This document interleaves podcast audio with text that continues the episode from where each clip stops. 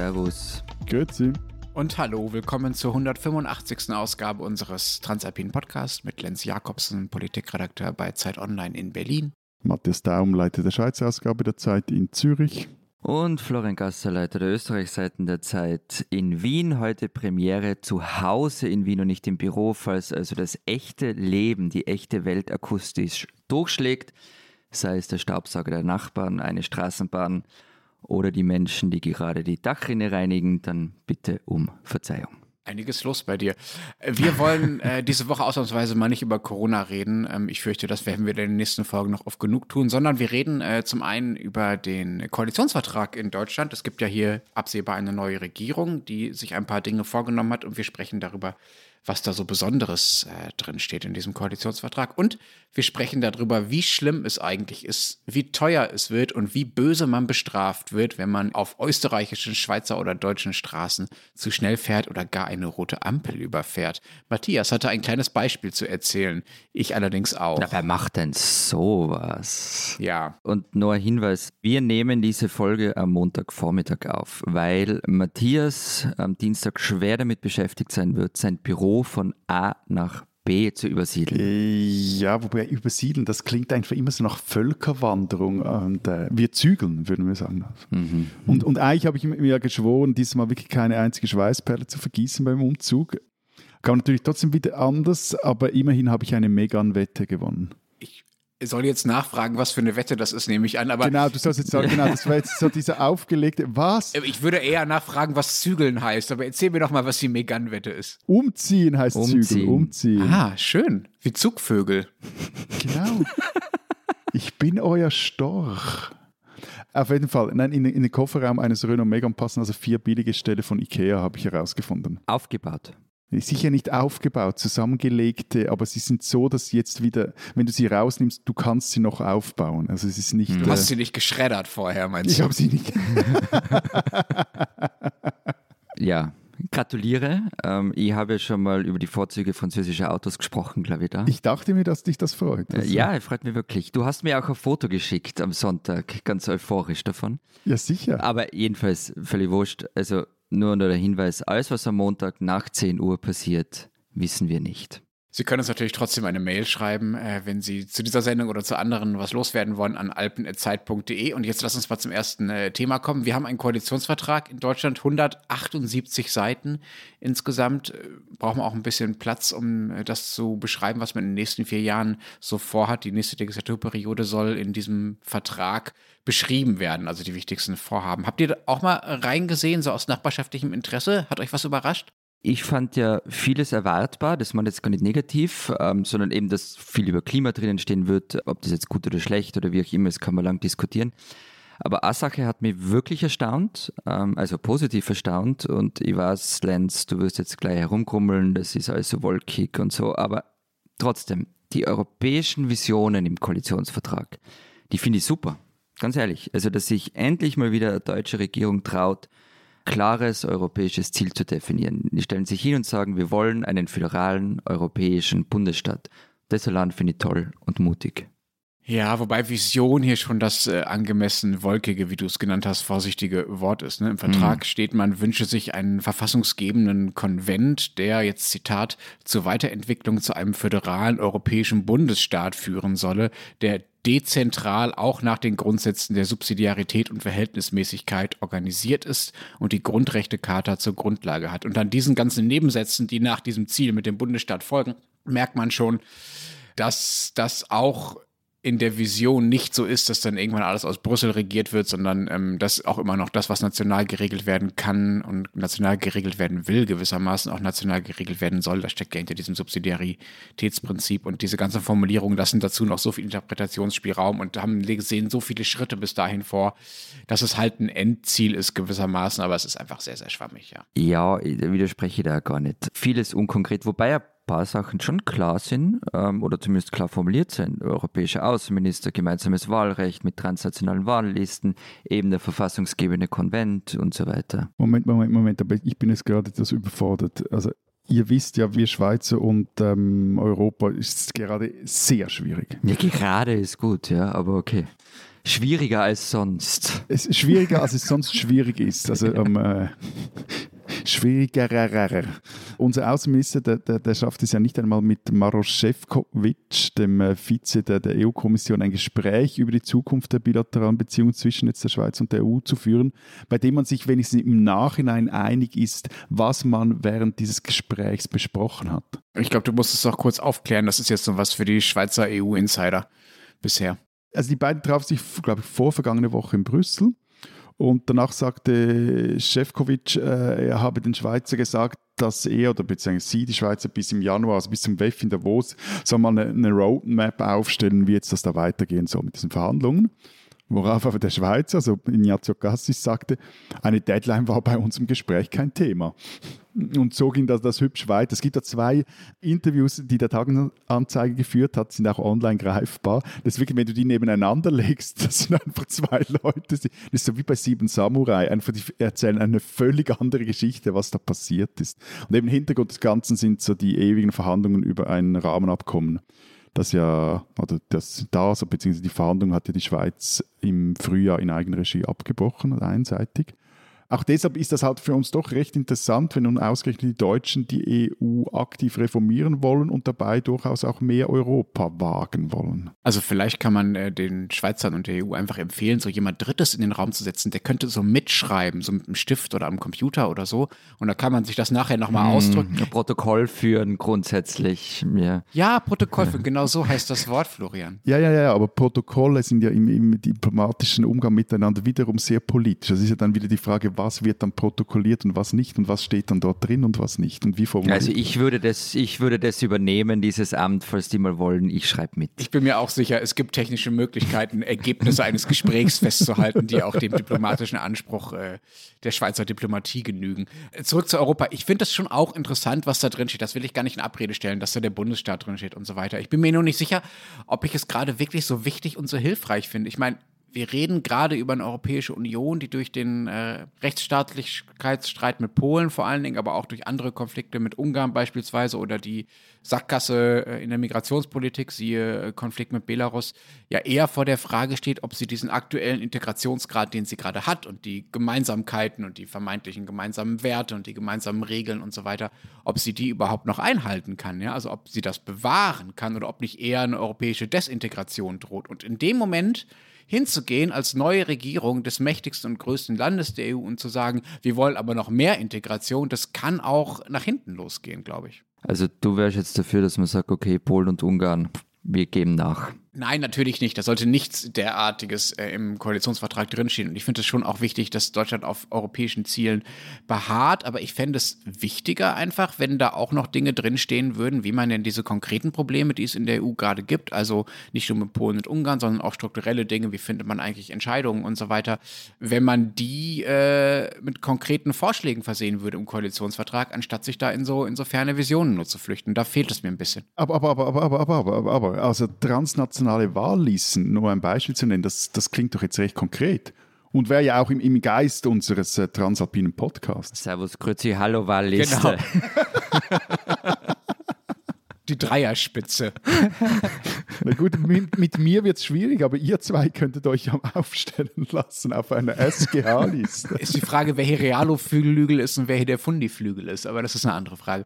Ja, das mit den transnationalen Wahllisten, das finde ich schon auch gut, muss ich sagen. Das ist auch konkret, da hast du recht, das hat ja Emmanuel Macron auch vor ein paar Jahren schon vorgeschlagen. Ähm, aber ob es dann so kommt, ist dann wiederum eine andere Frage. Ne? Auch das ist ja etwas, wo andere Institutionen und andere Mitgliedstaaten mitspielen müssten. Polen, Ungarn, Ungarn und ich weiß auch nicht, wie Österreich das findet äh, mit den transnationalen Wahllisten. Also äh, ganz ehrlich, nur noch einmal dazu, also mir ist es wirklich um Längen lieber, wenn sich mal wer hinstellt und sagt, ähm, es ist nicht alles kaputt, die europäische Idee kann weiter funktionieren, wir können sie ja weiterentwickeln. Eh, es bleibt viel schwammig, liegt in der Natur der Sache und, und das wäre so meine, meine Außenperspektive, ich glaube auch in der Natur der Deutschen. Also es käme natürlich rasend schlecht an, wenn sich eben die größte Wirtschaftsmacht des Kontinents hinstellt und sagt, äh, schaut, liebe Brüder und Schwestern Europas, so machen wir das jetzt. Und genau deswegen, weil sie das eben nicht tun, gefällt es mir. Ähm, es ist so ein Anstoß und endlich einer, der weggeht von dem Gedanken, der zumindest bei uns immer vorgeherrscht hat, Brüssel ist böse, wir regeln das alles selber. Und übrigens, sagt man dann in Wien meistens sehr gern, die europäische Migrationspolitik, die ist ohnehin völliger Käse. Ja gut, die, die ist Käse, aber aus anderen Gründen, als dass das bei euch immer wieder Käse genannt wird. Eben. Aber jetzt, da kommen wir jetzt vom Thema ab, glaube ich. Matthias, sag du doch mal, was ist dir denn beim Ampelvertrag aufgefallen? Ich war beleidigt. Ja, das ist, überrascht mich jetzt äh, irgendwie auch nicht, aber warum diesmal? Das heißt immer, dass ich der Beleidigte bin und jetzt plötzlich kann die Ko deutscher Koalitionsvertrag beleidigen. Weil die Schweiz mit keinem Wort erwähnt wird. Null, zero, nada. Israel ist drin, Weißrussland oder Belarus ist drin. Ja, Matthias. Afghanistan ist drin, aber die Schweiz. Ja, kannst du trösten. Frankreich und Österreich, also die anderen zwei wirklichen Supermächte der EU, kommen nur, auch nur einmal vor. Ein kleiner, immerhin ein kleiner Trost. Aber nein, aber grundsätzlich bin ich als Schweizer ja von solchen Programmen, weiß nicht, ob beeindruckt, aber ich finde das, find das irgendwie faszinierend, weil wir das so überhaupt nicht kennen. Also der, der Bundesrat, der hat zwar Legislaturziele, die sich steckt, aber. Was du nicht einmal gewusst hast, nicht? Bist du einen Podcast mal doch, vor doch. Na, du hast schon mal einen Podcast vorbereitet und hast dann gesagt, dass du diese Verträge gar nicht gekannt hast bis dahin und das sind nicht so ja, wirklich. Nein, das sind, äh, äh, das sind ja keine Verträge. Ich gewusst, dass es sowas gibt schon. Ich habe aber ich habe die nicht gelesen, ja. weil die, die sind nicht, äh, die sind jetzt wirklich äh, relativ irrelevant. Aber eben so ein Papier, in dem derart doch auch verbindlich festgehalten wird, was eine Regierung zu erreichen gedenkt. Und bei allem ist der Bundesrat ja, obwohl er die oberste Behörde ist, aber trotzdem ja auch eine Regierung. Das ist in unserem System irgendwie nicht vorgesehen. Wobei man das verbindlich wirklich einschränken musste. Du hast das selber schon durch dein, durch dein Zögern beim Aussprechen des Wortes äh, angedeutet. Es ist ja nicht verbindlich im juristischen Sinne. Also wenn die Koalition den Vertrag in einzelnen oder auch meinetwegen in allen Punkten nicht erfüllt, dann kann kein Gericht kommen und sagen, so jetzt macht aber bitte mal. Ja? Also kann auch niemand klagen. Das ist kein juristisches das Dokument. Das ist quasi nur eine informelle Vereinbarung der Partner damit man da mit dem Finger drauf zeigen kann und sagen kann, hier, liebe Öffentlichkeit, ihr seht ihr doch, die FDP hat sich festgelegt, dass sie da mitmacht, also macht bitte mit, liebe FDP. Eigentlich ist das nur ein öffentliches Druckmittel äh, letztlich und so, ein, so, eine Art gemeinsamer Fahrplan, damit man äh, sich äh, gegenseitig vertrauen kann und die gröbsten Baustellen schon mal besprochen hat. Im letzten Koalitionsvertrag übrigens stand auch einiges drin, was dann gar nicht gekommen ist. Demokratieförderungsgesetz und andere äh, Scherze. Ist bei uns ja immer so, dass da viel übrig bleibt. Das ist ja auch normal. Also die Realität mhm. erfordert ja oft auch eine Anpassung äh, von Dingen, die man so geplant hat. Sonst wäre es ja keine Politik mehr, sondern es wäre ja einfach nur Ausführung und Verwaltung. Aber äh, Matthias, warum gibt es sowas bei euch nicht? Könnte das denn funktionieren? Also wäre die Schweiz ein besseres Land, wenn sie einen Koalitionsvertrag hätte oder sagen wir mal ein Regierungsvorhaben-Dokument? Regierungsvorhaben-Dokument. so, ja, ich glaube, so das Wort würde es etwa treffen. Also meine spontane Antwort wäre nein, würde nicht funktionieren. Könntet euch jetzt auch unzählige Argumente dagegen vortragen. Wichtigste wäre vermutlich dass die Bundesräte halt keine Parteipolitik betreiben sollen, geht weiter, wie dann diese Bundesräte gewählt werden würden, dann wirklich, weil jetzt auch nicht unbedingt jene gewählt werden, die so voll auf Parteilinien sind und wer würde so ein Papier dann aus, etc. pp. Aber eigentlich, wenn ich es mir etwas genau überlege, fände ich das nicht nur interessant, sondern so richtig sehe ich auch nicht ein, wieso das nicht funktionieren könnte. Also eben nicht in dieser Detailliertheit wie jetzt dieser Ampelvertrag. Da stehen ja zum Teil auch wirklich in so, so das, da wird so Mikromanagement politisches schon fast betrieben. Bei anderen Fragen reicht dann so ein Satz. Aber die Frage in der Schweiz ist ja schon, wieso soll sich ein, auch ein Bund zusammengewürftes Gremium, das der Bundesrat ist, nicht auf ein paar grundsätzliche Ziele einigen können, die er innerhalb von vier Jahren eigentlich erreichen möchte, sehe ich nicht ganz ein, weil ja die doch auch, also die einzelnen Regierungsmitglieder, auch ihre Politik verfolgen. So ist es ja nicht, dass die dann nur einfach ausführendes Organ wären. Und ja, also die, die, die, deine Frage, wäre die Schweiz besser dran? Ganz ehrlich, ich glaube, vermutlich wäre die Schweiz besser dran, wenn sie etwas weniger wursten würde auf dieser politischen Ebene der Obersten und etwas mehr politisch wollen würde. Ich finde eigentlich nicht, dass bei euch gewurstelt wird, aber das ist vermutlich der Frage, von wo aus man das beobachtet, Berlin oder Wien, womit man das vergleicht.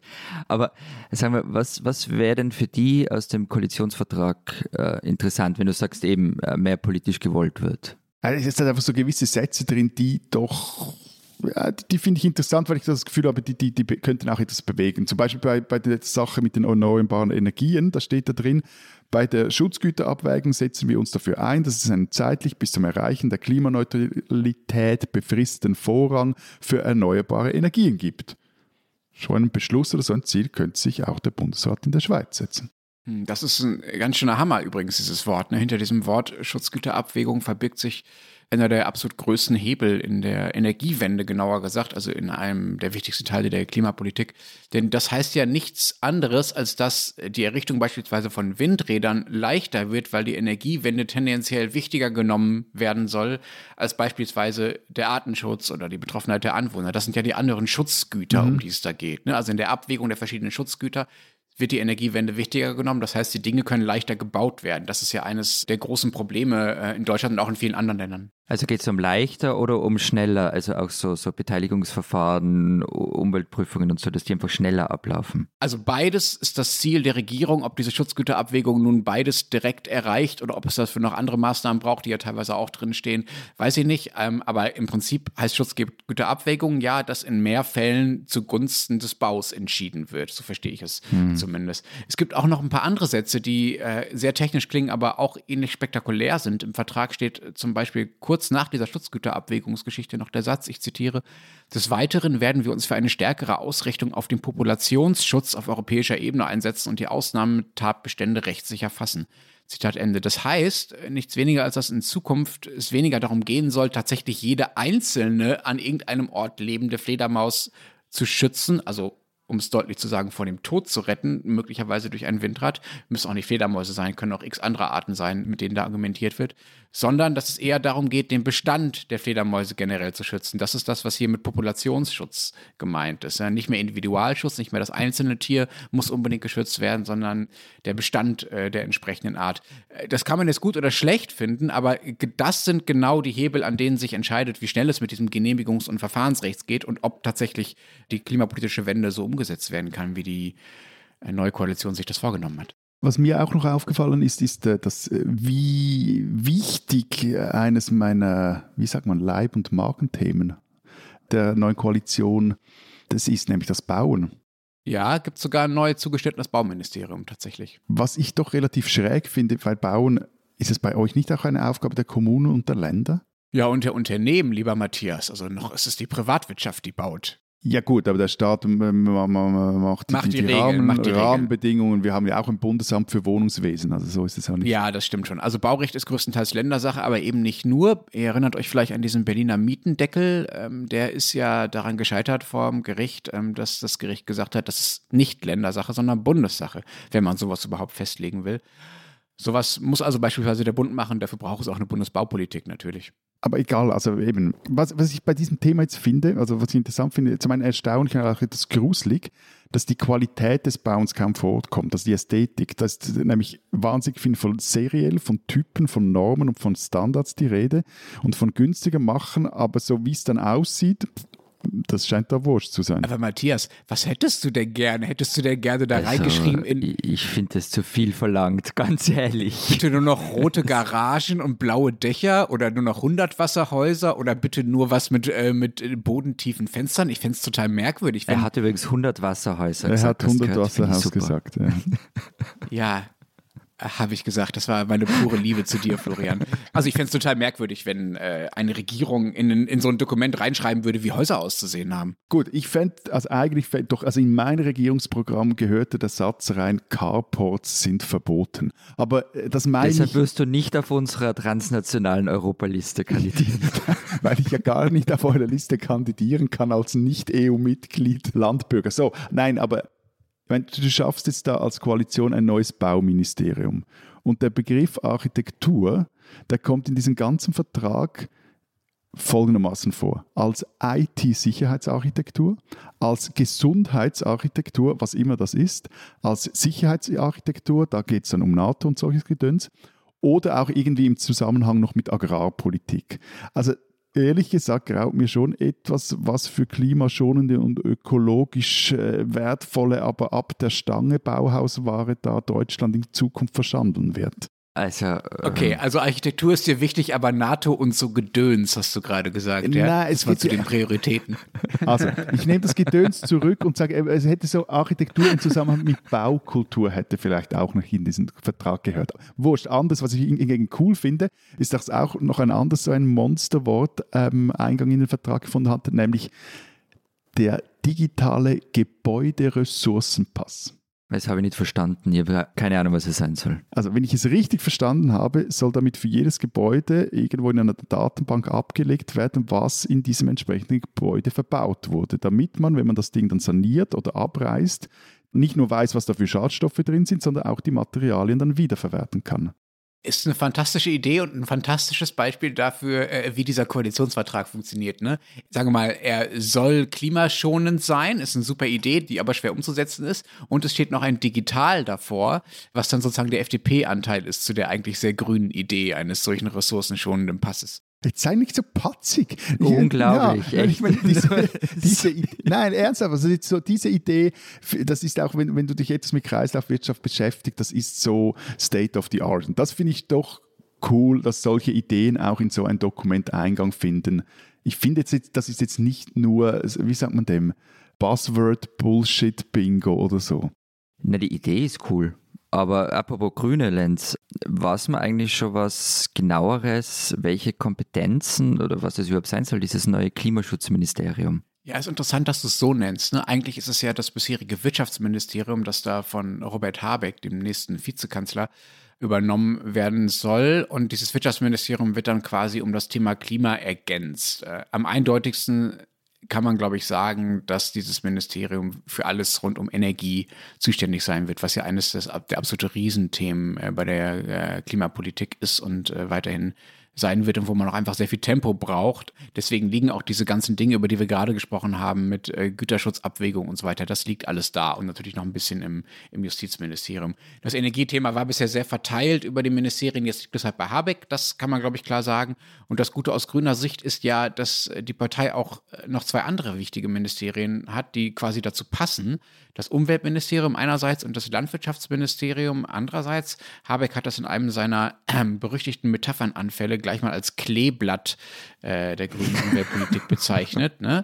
Und auch gleich noch das Außenministerium von Frau Baerbock äh, hat er dann so versucht, noch in diese Metaphern reinzubiegen als Blüte oder Stängel.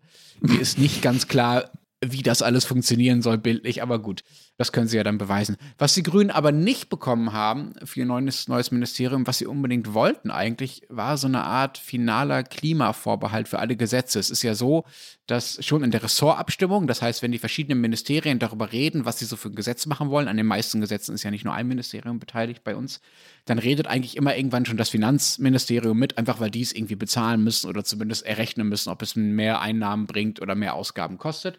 Und das, äh, was die Grünen wollten, war quasi eine ähnliche Rolle für das Klimaministerium, dass die schon bei der Gestaltung der Gesetze immer mitreden können und darauf schauen können, was das dem Klima bringt oder inwieweit das dem Klima schadet und da schon Einfluss nehmen können. Das ist, wäre so eine Art Klimavorbehalt gewesen. Das haben sie nicht bekommen. Ja, jetzt steht da nur so eine Art Klimacheck drin, so heißt das Ding.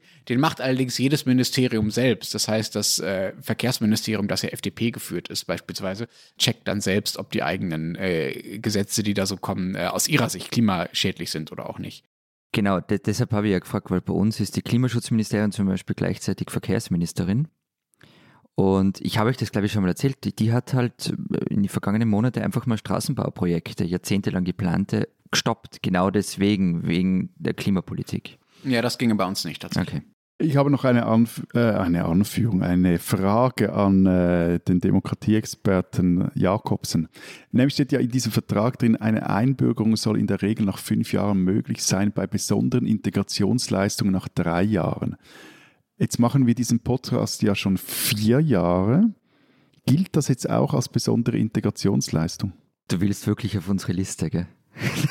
so willst EU-Bürger werden und auf unsere Superliste, um Carports zu verbieten, EU-weit. Ich frage ja nur, ich frage ja nur. Ja, also Lenz wird sich wahrscheinlich über Anpassus gefreut haben, denn ähm, da drin steht. Lenz beantwortet meine Frage förmlich. Ah, also, ähm, er googelt sie, glaube ich, gerade. er, ich soll ja, was nämlich auch drin steht, wir begrüßen die Durchführung von Einbürgerungsfeiern. Also, wenn wir tatsächlich drei Jahre hinter uns haben, das haben wir schon, wir sind ja schon in Folge 185, heißt das. Vier, wir haben vier, vier, vier. Vier, vier beinahe vier. schon. Dann ja. könnten wir tatsächlich ja mal eine Einbürgerungsfeier für dich beantragen, Matthias. Schreib doch mal so einen feierlichen feierlichen Brief an, an Frank-Walter Steinmeier. Ähm, wir könnten einen Live-Podcast im Bellevue aufnehmen. Also fände ich, fänd ich einen ganz guten Plan. Ja? Klingt alles gut. Machen wir. Klingt alles Okay. gut. Ich finde, das wird sich lohnen und irgendwer zündet dann noch Feuerwerk für dich. Also, falls jemand aus dem Bundespräsidialamt zuhört, ähm, bitte kümmern Sie sich doch mal darum. Wir erwarten Ihre Einladung an alpen.zeit.de. Und ja, ich finde solche Partys äh, zur Einbürgerung natürlich ganz fantastisch. Es gibt auch schöne Berichte von den Menschen, die an solchen Feiern schon teilgenommen haben. Viele Kommunen machen das ja auch schon so, dass sie mm, verstanden haben, dass man sowas ein bisschen mehr feiern muss. Aber Matthias, mal ganz konkret, also wenn du gerne zu uns kommen möchtest, äh, frag doch mal einen gewissen Herrn Tim Guldimann. Das ist, glaube ich, euer Ex-Botschafter. Der ist ja gerade Deutscher geworden und schwärmt sehr davon. Das hat die NZZ nicht so gut verkraftet, aber für dich vielleicht ja ein Vorbild. Aber er ist doch, er ist, er ist doch Doppelstaatsbürger, oder? Schweizerisch-Deutscher. Ich nehme mal schwer an. Ja. Ja. Das könntest du ja auch bleiben. Wir wollen dir deine Schweizer Identität nicht wegnehmen, wenn du zu uns kommst. Gut, aber das, das, das, da, tun sich, da tun sich Möglichkeiten für mich auf. Aber nur etwas, also diese Einbürgerungsfeier, die, die heißen bei uns Jungbürgerfeier oder Jungbürgerinnenfeier, die gibt es so. Die gibt es. Also ich, ich hatte auch eine Jungbürgerfeier. ja, und, die Jungbürgerfeier gibt es ja. bei uns auch, aber das sind keine Einbürgerungsfeiern. Was ist das? Wenn du volljährig wirst, dann gibt es eine Feier und da gehst du dann hin in den Stadtsaal oder wo sonst auch immer und dann gibt es eine Feier. Ich weiß ehrlich gesagt nicht, ob es das zum Beispiel in Wien auch gibt, aber so, so am Land ist das, ist das üblich und dann kriegt man vom Bürgermeister was geschenkt. Können wir darüber mal gesondert reden? Sowas gibt es nämlich Sehr in gern. Deutschland, soweit ich weiß, nicht, aber wahrscheinlich äh, kriege ich jetzt fünf Mails, die mich eines Besseren belehren und dann haben wir ein super Thema. Machen wir mal. Darf ich, darf ich noch was anmerken, was mich ehrlich enttäuscht hat im Koalitionsvertrag? Hm, Ich ahne leider, was kommt, aber bitte, leg los. Seite 52, letzter Absatz, letzter Satz unter der Überschrift Verkehrsordnung. Da steht, Zitat, ein generelles Tempolimit wird es nicht geben. Ja, ich weiß, ich nörgel da nicht das erste Mal drum herum. Ich habe ja nicht angenommen, dass sich das ändert. Es war ja klar, dass sich das nicht ändert und in Deutschland die zivilisatorische Errungenschaft einer Geschwindigkeitsbegrenzung eben nicht kommen wird. Aber auf der einen Seite, dass man das Kiffen legalisieren kann und beim Rasen auf der Autobahn aber nicht nur nichts ändert, meinetwegen, sondern dass er nur explizit in das Regierungsprogramm reinschreibt, dass sich da nichts ändern wird, das hat mir irgendwie ein bisschen ratlos gemacht. Also jetzt hast du so getan, als würden demnächst äh, Porsche-Fahrer bekifft mit 240 über die Autobahn brettern. Es gibt keinen inhaltlichen Zusammenhang zwischen einem und dem anderen, nur um da mal alle äh, Gastautofahrer aus euren Ländern, die sich mal auf deutschen Autobahnen rumtreiben, zu beruhigen. Und ja, das ist halt schon Wochen klar, dass das Tempolimit nicht kommt. Kann man kritisieren, aber es ist halt auch nicht der größte Batzen in der Verkehrspolitik. Der größte Batzen ist tatsächlich eher, dass diese Verkehrspolitik in die Hand eines äh, Liberalen gefallen ist. Volker Wissing wird neuer Verkehrsminister und ähm, der kommt von der FDP und ist quasi, das wäre ja eigentlich das vierte Kleeblatt, ne, in diesem äh, schicken Robert Habeck-Bild. So, das fehlt ja eigentlich noch zum Klimaglück der Grünen. Und Wissing hat dieses Wochenende der Bild-Zeitung ein Interview gegeben und hat da gesagt, er könne sich vorstellen, die Steuern auf Sprit zu senken, denn er wolle, Zitat, klimaneutrale Mobilität ohne den Einzelnen zu überfordern. Da wird schon klar, dass Wissing sich eher als äh, Anwalt der Autofahrer sieht, so hat das zumindest der Spiegel schon mal vorsorglich formuliert. So wird das nichts mit der Verkehrswende, ist auf Zeit Online gestanden dazu. Aber sag mal, ihr, ihr habt jetzt gar nichts zur Gesellschaftspolitik erwähnt. Hat euch da überhaupt nichts überrascht? Hm, was meinst du? Äh, haufenweise. Also ich finde, das ist eigentlich der große Bereich, in dem äh, sich vieles ändern wird. Also die neue Regierung will, dass man schon mit 16 wählen kann bei Europawahlen und langfristig, wenn sie dazu die Mehrheit kriegen, auch im wir Bund. bei uns schon lang. Ja, okay, herzlichen Glückwunsch. Dann äh, schlage ich noch ein paar andere Sachen vor. Danke. Es soll mehr von diesen gelosten Bürgerräten geben, über die wir ja auch schon mal ausführlich gesprochen haben, die der Politik helfen sollen. Die Politik soll auch verpflichtet werden, dass sie mit diesen Ergebnissen auch was macht, die diese Bürgerräte äh, da produzieren. Dann hast du gerade schon erwähnt, Florian, der Verkauf von Marihuana in lizenzierten Geschäften soll legalisiert werden, finde ich schon auch einigermaßen spektakulär. Dann wird dieser Paragraph 219 abgeschafft, das heißt, dass Das ist super. Das finde ich übrigens wirklich ja, super. ne? Das heißt, das, in, das Arztpraxen, das gilt immer als Werbeverbot, aber das ist Quatsch. Ne? Das heißt einfach nur, dass Arztpraxen dann, wenn das abgeschafft ist, darüber informieren können, wenn sie Schwangerschaftsabbrüche vornehmen in ihrer Praxis. Das ist das Ende eines wirklich jahrelangen juristischen Kampfes einer äh, Frauenärztin, ähm, die sich dafür eingesetzt hat und mehrmals vor die höchsten Gerichte gezogen ist. Und jetzt geht das einfach, weil die Union nicht mehr äh, in der Regierung ist. Das ist schon spektakulär. Und dann äh, gibt es noch äh, den im Koalitionsvertrag einigermaßen spektakulären Satz, äh, Zitat, wir werden das Institut der Verantwortungsgemeinschaft einführen und damit jenseits von Liebesbeziehungen oder der Ehe zwei oder mehr volljährigen Personen ermöglichen, rechtlich füreinander Verantwortung zu übernehmen. Ich wollte jetzt irgendeinen blöden Witz machen, das mit dem, mit dem Wort Institut der Verantwortungsgemeinschaft aber wirklich sämtliche Erotik aus allen polyamoren Beziehungen raus ist, aber ich lasse das mal. Danke. Ja, lass das, aber das deutet an, wie viel gesellschaftliche Liberalisierung möglich ist, ob man das jetzt gut findet oder nicht, äh, wenn die Union nicht mehr in der äh, Regierung ist. Also die Gesellschaftspolitik ist der eigentliche Bereich, in dem die Ampel dieses Land grundsätzlich verändert. Und das geht ein bisschen unter, wie ja auch diese Sendung zeigt. Diese Schweizerin sollten Sie kennen. Dass das Internationale Komitee des Roten Kreuzes in der Schweiz eine besondere Bedeutung hat, ist nicht neu. Schließlich wurde es hier, also genauer gesagt in Genf, 1863 gegründet und hat hier bis heute seinen Sitz. Das Komitee ist eine Art Dachverband und Spitzenvertretung der vielen, vielen nationalen Roter Kreuz und Roter Halbmond Organisationen. Roter Halbmond ist ja die islamische Variante des äh, christlich geprägten Roten Kreuzes.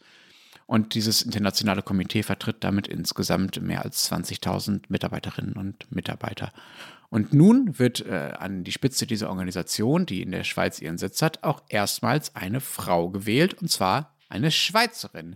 Mirjana Spoljaric-Egger, ich hoffe, ich habe es richtig ausgesprochen, wurde vor mittlerweile 50 Jahren in Kroatien geboren. Sie ist äh, studierte Philosophin, Völkerrechterin und auch noch Ökonomin und hat erst lange im diplomatischen Dienst der Schweiz gearbeitet, unter anderem in den Botschaften in Kairo und in New York, also auch schon keine schlechten Stationen, und leitete dann später die UN-Abteilung im Schweizer Außenministerium. Dann ging sie nach New York zur UN als stellvertretende Leiterin von dessen Entwicklungsprogramm und nun also zum Roten Kreuz. Über ihre neue Aufgabe sagt sie, ich werde mich bemühen, die Bedürfnisse der Schwächsten hervorzuheben und der unglaublichen Arbeit des IKRK-Teams in Konfliktsituationen weltweit gerecht zu werden. Wir wünschen Mirjana Spoljaric-Egger viel Erfolg dabei und hoffen, dass sie etwas äh, für die humanitäre Tradition der Schweiz tut, von der das Land sich und anderen ja so gerne erzählt. Mirjana Spoljaric-Egger, eine Schweizerin, die man kennen sollte.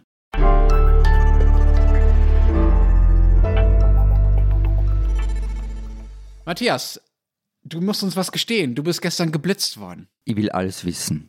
Wo war's? Wie schnell warst du? War es so ein Radarkasten oder eine mobile Kontrolle? Warst du bekifft? Haben die gleich rausgefischt? Genau, hast was trunken, hast was geraucht? Ich bin ja nicht ehemaliger Weinbauminister, also von dem her, ich bin ganz seriös. Ehrlich gesagt, es war dunkel, es hat geschneit und ich war unglaublich langsam unterwegs mitten in der Stadt. Aber weil in Zürich noch immer nicht flächendeckend Tempo 30 gilt, sind diese 30er-Zonen, die es gibt, so ein Flickenteppich, der sich über die ganze Stadt legt und der halt, äh, also die Struktur dieses Teppichs folgt keiner Logik. Auf jeden Fall. Ja, aber da gibt es auch so Schilder, wo drauf steht 30. Wie gesagt, wie gesagt, es war dunkel, es hat geschneit. Also auf jeden Fall mir erschließt sich da nicht, wo jetzt 30 ist und wo nicht. Anyway, vermutlich war ich ein paar Kilometer zu schnell. So mit, mit dem 70er beim Kindergarten vorbei, also die paar kmh zu schnell. Nein, nein, nein, nein, nein, nein, nein, nein, nein, nein, nein, nein, okay. das sicher nicht. Aber dass du es jetzt hinkriegst, äh, die Politik dafür verantwortlich zu machen, dass du zu schnell gefahren bist, ist auch ein einmaliger Matthias Daumstand. Was zahlst du denn jetzt dafür? Na, ich hoffe mal und vermute etwa 40 Franken. Wenn ich aber mehr als 6 Kilometer zu schnell war, dann wäre es dann gegen 120 und wenn es mehr als 11 Kilometer sind, 250 Franken. Und bei mehr als 50 Kilometer zu schnell gibt es eine sogenannte Verwarnung und äh, da bin ich dann quasi so halb auf Probe und wenn ich mit 50 in die 30er-Zone gefahren wäre, würde mir der Fahrausweis für mindestens einen Monat entzogen. Ihr kennt da keinen Spaß, ha? Nein, auch zu Recht. Ich finde das auch völlig richtig. Also ich, ich, da, da, ich jammere da auch nicht drüber. Ich bin heute Vormittag wieder mit dem Velo ins Büro gefahren, trotz Schneetreiben. Sicher ist sicher. Ich bin ehrlich gesagt einigermaßen sprachlos ob der Höhe der Strafen. Also nochmal, wenn du mehr als sechs Stundenkilometer zu schnell fährst, zahlst du 120 Franken? Ja, innerorts. Ja, ja, klar. Ich rede jetzt auch nochmal mhm. über innerorts. Ja, ja. Ne? Also in Deutschland zahlt man für bis zu zehn Stundenkilometer zu schnell 30 Euro. Und das auch erst seit dem 9. November, also erst seit 20 äh, Tagen äh, jetzt hier am Tag der Aufnahme. Denn bis dahin äh, waren es äh, noch weniger, da waren es vorher 15 Euro. Und da wurde halt der Bußgeldkatalog mal verschärft. es tut, mir wirklich, wirklich leid, aber, aber bei diesem Thema bin ich, bin ich wirklich völlig auf der Linie von Florian. Ich verstehe euch nicht. Bei anderen Dingen wir arbeiten, oder muss so sagen, wir arbeiten ja alle für einen deutschen Arbeitgeber und auch das schon eine, eine Weile lang. Und was für Dinge da jeweils geregelt werden oder was da irgendwie vorgesehen ist und was verboten ist, was man nicht machen darf, soll etc. Aber sorry, für 10 Kilometer innerorts 15 Euro. Also das ist doch. Das kannst du ja einpreisen im Grunde. Nicht? Also Ja, na das- klar. Ja. Na klar. Aber also mehrere Dinge dazu. Das erste ist, ja, Deutschland ist sehr, sehr verregelt ähm, und es gibt ja auch diese ganzen Regeln, nur sind halt die Zahlen, die da draufstehen, also die Strafen, die man zahlen muss, einfach niedriger äh, als bei euch. Und ja, ich merke das, wenn ich äh, durch Österreich oder die Schweiz auf dem Auto fahre oder durch Italien, überhaupt durch alle anderen Länder, wo ja fast überall diese Strafen höher sind als in Deutschland, dass die Leute anders fahren. Wenn man in Deutschland Auto fährt, wirst du angehupt, wenn du, sagen wir mal, mehr als drei bis fünf Stundenkilometer langsamer fährst als das jeweilige Tempolimit. Das Normale ist, dass man etwas drüber fährt, weil halt klar ist, wenn du, sagen wir mal, 5 km/h schneller bist, passiert dir fast gar nichts. Ja, da wo man in der Schweiz schon 120 Franken zahlen würde, zahlst du halt hier fast gar nichts und deshalb ist halt, wird dieses Tempolimit nach oben hin einfach viel weiter ausgereizt. Und das ist zum Beispiel vorher innerorts, innerorts hat man bis zum 9. November, wenn man 20 Stundenkilometer schneller war, ja, also das, was du gerade beschrieben hast, wenn du 50 fährst, ne, bist du deinen Führerschein schon los, wenn ich dich richtig verstanden habe, äh, Matthias. Wenn man hier 50 gefahren ist bis November, dann hat man 35 Euro gezahlt. 35 Das ist Euro. ja lächerlich. Nein, das ist ja wirklich lächerlich. Also, vor allem, also ganz noch schnell im Ernst. Also ich meine jetzt, also innerorts ist es wirklich saugefährlich. Ja, wobei ich möchte jetzt gerade einen Eindruck, den Lenz hat, äh, widersprechen. Also, dass bei uns die Leute, ähm, mich nicht aus, unterm Tempolimit fahren würden, äh, das halte ich für ein Gerücht. Also man fährt schon, man fährt auch auf der Autobahn oft nicht die 130, sondern fährt halt die 140 oder sowas. Aber natürlich, also 160, 170 fahren wirklich wenige und die haben dann meistens ein Münchner Kennzeichen oder so. Und in Österreich wurden übrigens die Strafen auch jetzt gerade im September erhöht und zwar empfindlich erhöht. Also 30 km/h zu schnell steigt die Strafe, die war 70 Euro bis jetzt, steigt auf 150. 40 km/h zu schnell im Ortsgebiet, da bis dann, also war 150, jetzt 300, was, was ich ehrlich gesagt wenig finde, aber dann, also 50 km/h zu schnell auf der Landstraße, zahlt man früher 150, jetzt 300 und bei richtig schweren Übertretungen, also bei argen Rasern, da wurden die Strafen mehr als verdoppelt und das Höchstmaß ist gestiegen von 2180 Euro auf 5000 Euro. Und den Führerschein darf man aber behalten, ja? Also es geht nur ums Geld. Nee, das kommt drauf an. Also eben bei, bei starken Übertretungen, da reden wir jetzt von 41 bis 60 km/h im Ortsgebiet, beziehungsweise 51 bis 80 km/h nicht im Ortsgebiet. Also bei der ersten Übertretung ist er einen Monat weg, drei Monate beim zweiten Mal und dann bei jeder weiteren Anzeige für sechs Monate. Eben, aber ich meine, das ist bei uns dann also noch, noch härter. Also bei uns gibt es jetzt so einen sogenannten Raserparagraphen. Also wenn du da in einer 30er-Zone mehr als 40 km zu schnell fährst, fährst du da drin oder in einer 80er, also außerorts äh, 60 zu schnell, fällst du drin oder auf der Autobahn, wenn du 80 zu schnell also statt 120 in die 200 fährst, Straf mindestens zwei Jahre Führerschein weg What? Okay. wird äh, nur eben beim, gegen ein Gutachten zurückgegeben. Wiederholungsfall müssen Sie die, die Raserinnen und Raserführerausweise für immer abgeben, drohen zwischen ein und vier Jahre Gefängnis und bei krassen Geschwindigkeitsübertretungen kann das Auto eingezogen werden und, wie es so schön heißt, verwertet werden. Entweder wird es verkauft oder es wird eingestampft. Das kommt jetzt bei uns auch. Also was, was jetzt noch dazu kommt, ist, wenn du unter die sechs Monate fällst, von denen ich vorher geredet habe, dann musst du zu einem Verkehrspsychologen und eben in, in letzter Konsequenz wird da auch die Karre weggenommen. Da geht es dann vor allem um diese Straßenrennen-Geschichten, ähm, wobei noch nicht genau geregelt ist, wie das funktionieren wird. Aber sag mal, Lenz, von Matthias wissen wir es ja schon, aber hast du schon mal geblecht wegen Schnellfahren? Äh, Darf ich doch einmal kurz ablenken, bitte? Also, Ja. ähm, weil wir hier so einen super schönen Vergleichsfall haben. Also noch einmal dieses eine Szenario, 41, also sagen wir mehr als 40 km/h Ja. zu schnell innerorts. In Österreich ist dann der Führerschein für einen Monat weg beim ersten Mal und wenn man das nochmal macht, dann für drei Monate. In der Schweiz ist man, wie war das, für bis, bis zu zwei Jahre ist man dann den Führerschein los. Ja, aber das, da, da, muss es eine 30er-Zone Okay. sein. Also bei normal innerorts sind es 50, über 50. Also musst, wenn du mit 100 oder 100, über 100 durch die 50er-Zone rast innerorts, dann Ja. äh, bist du ein Raser. Ja, ich bin jetzt fast ein bisschen erleichtert, dass Deutschland da zumindest auf österreichischem Level ist mittlerweile, also nach dieser Reform. Bei uns ist es bei 41 km/h oder halt auch nur 50 km/h zu schnell in der Stadt auch so, dass man dann einen Monat nicht fahren darf. Und wenn man mehr als 50 km/h zu schnell fährt, also 51 bis 60, sind es dann schon zwei Monate und danach drei Monate. Das so zum Vergleich so. Und jetzt ähm, Du lenkst ab. zu meinem Ja, ja. Geständnis. Ja, also ich wurde auch schon mal fürs zu schnell fahren geblitzt, aber nicht so, dass ich mich dran erinnern kann, weil es ja nichts kostet. Also ist einfach so. Ich habe vielleicht bestimmt mal irgendwo 15 Euro überwiesen dafür, dass ich mal 5 km/h zu schnell war, aber ne, so, ehrlich gesagt, also gestehe ich auch, who cares in dem Fall. Ich bin allerdings, und das war schmerzhafter, ich durfte mal einen Monat lang überhaupt kein Auto fahren. Wieso?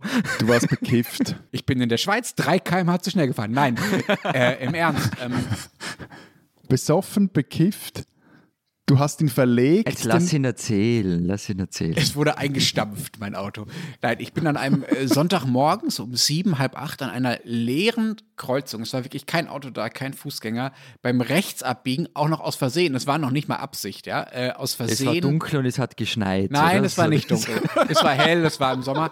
Bin ich auf jeden Fall beim Rechtsabbiegen über Rot gefahren, weil ich einfach, ehrlich gesagt, ich habe noch nicht mal gesehen, dass es überhaupt eine Ampel war, weil ich gar nicht verstanden habe, dass diese Kreuzung eine Ampel braucht. Und ja, ich war auch noch müde, gestehe ich alles zu, war natürlich nicht in Ordnung. Und dabei wurde ich eben geblitzt. Und dann ist der Schein für einen Monat weg. Ja, da ist der Schein Wahnsinn. für einen Monat Okay. weg. Nennt sich qualifizierter Rotlichtverstoß. Es wird nochmal unterschieden. So ein schönes deutsches Ja, Wort. fantastisch, ne? Das ist großartig. wird nochmal unterschieden zwischen ähm, einem normalen Rotlichtverstoß gewissermaßen. Das ist, wenn man über Rot fährt und die Ampel noch nicht länger als eine Sekunde rot war zu dem Zeitpunkt des Überfahrens. Wenn die Ampel schon länger als eine Sekunde rot war, dann ist es ein qualifizierter Rotlichtverstoß, kostet 200 Euro und einen Monat Führerscheinentzug. Ist das etwa etwas, wo ihr weniger streng seid bei den roten Ampeln? Ja, also ich glaube, bei uns kostet das 250. That's it. Aber wenn du dann natürlich irgendwelchen Sachschaden verursachst oder noch Personen verletzt oder auch gefährdest, dann sieht es natürlich anders aus. Da sind die Strafen bei uns auch noch höher. Klar. Ja, das ist bei uns also. Also pauschal kostet einmal über Rotfahren 726 Euro bei uns. What? Und es kann aber, also wobei da gibt es auch Abstufungen und so weiter, aber das, was ich jetzt gelesen habe, waren die 726 Euro. Es Okay, kann aber, lass fangen wir zusammen. Zum Rasen nach Deutschland, zum über Rotfahren in die Schweiz. Was kann man bei euch am besten machen, Florian? Bin ich jetzt Gar nichts. überfragt. Na, also Zum Aussteigen nach Ja, Österreich. genau. Das ist eine besoffene Geschichte. genau.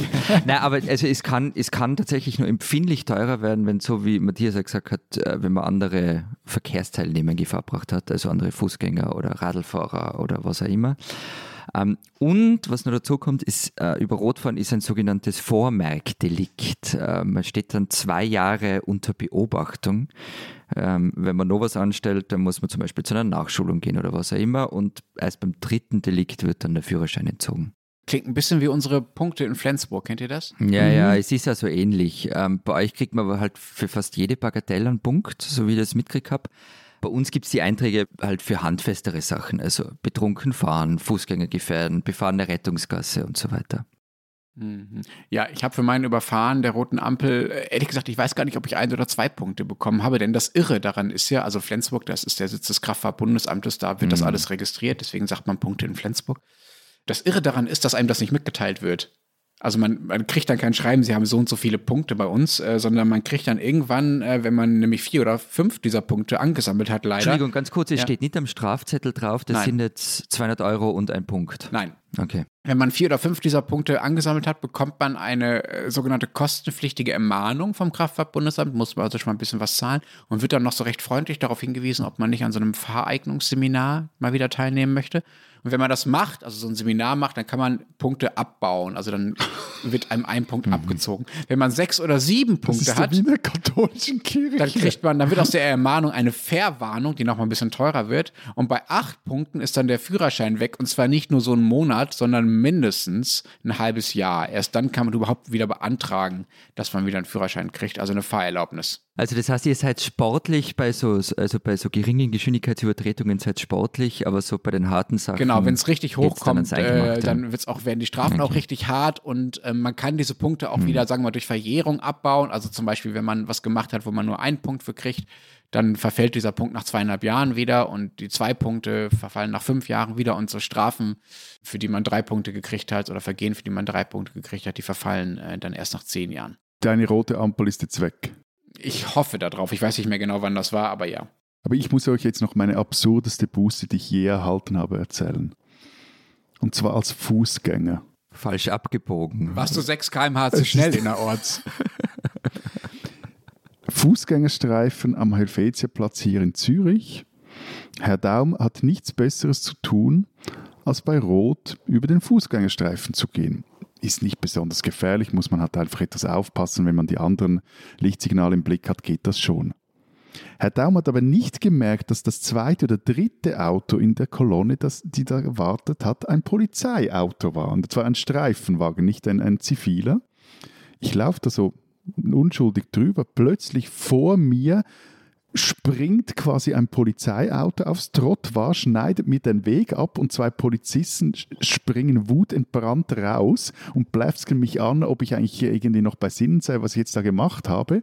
Weil die gemeint haben, ich wolle sie provozieren. Und ich habe es wirklich nicht kapiert und meinte dann noch so unschuldig, ja, oh, sorry, nein, wir nahmen schon mein Portemonnaie hervor, wie viel kostet es? Was sie nochmals überhaupt nicht lustig gefunden haben, weil ich da jetzt keine Abbitte geleistet habe, aber am Schluss waren es dann 20 Franken. Finde ich jetzt gar nicht so ungewöhnlich, aber tut mir natürlich leid.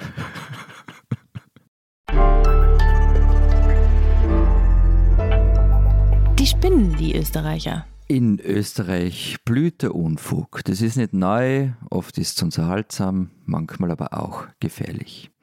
Das Entwurmungsmittel Ivermectin ist teilweise ausverkauft in Österreich und mittlerweile ist es sogar beliebte Schmuggelware. Bei 428 Aufgriffen wurden in diesem Jahr bereits insgesamt 24.169 Stück Tabletten des Arzneimittels Ivermectin entdeckt. Woher kommt dieser Run auf das Medikament? Naja, es wird von dubiosen Kreisen als Mittel gegen Corona propagiert. Das nehmen dann Leute, die oft sagen, das ist nicht so schlimm und so weiter. Auch die FPÖ, die drittgrößte Partei des Landes, bewirbt es.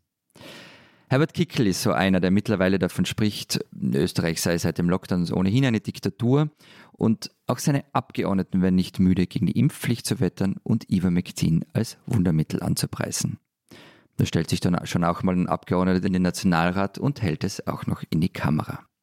Vollends skurril wurde diese ganze Anti-Impf, Anti-Corona, Anti-was weiß ich Debatte vergangene Woche im österreichischen Parlament bei einer Sitzung des Bundesrates. Und da komme jetzt auch ich ins Spiel. Ein Tiroler Abgeordneter stellte sich raus und zitierte einen Text der Zeit, in dem angeblich stand, den Lockdown und die Impfpflicht hat Österreich nicht den Ungeimpften zu verdanken. Tja, da fehlte ein Wort. Geschrieben habe ich nämlich, den Lockdown und die Impfpflicht hat Österreich nicht nur den Ungeimpften zu verdanken. Drei Buchstaben und schon bin ich ein Verbündeter der Schwurbler. Das war aber noch nicht der Höhepunkt. Der andere FPÖ-Politiker hat dann in seiner Rede gefragt, ob zu den Ungeimpften künftig die geheime Impfpolizei nach Hause komme und weiter. Bringen die mich raus und hauen sie mich nieder und drücken mir die Spritze rein, die ich nicht will. Und dann hat er noch gesagt, passiert das? Ist das der Plan? Und rufen sie dann vielleicht zum Abschluss Impfheil. Liebe Österreicher, liebe FPÖ, ihr seid unverantwortlich und ihr spinnt's.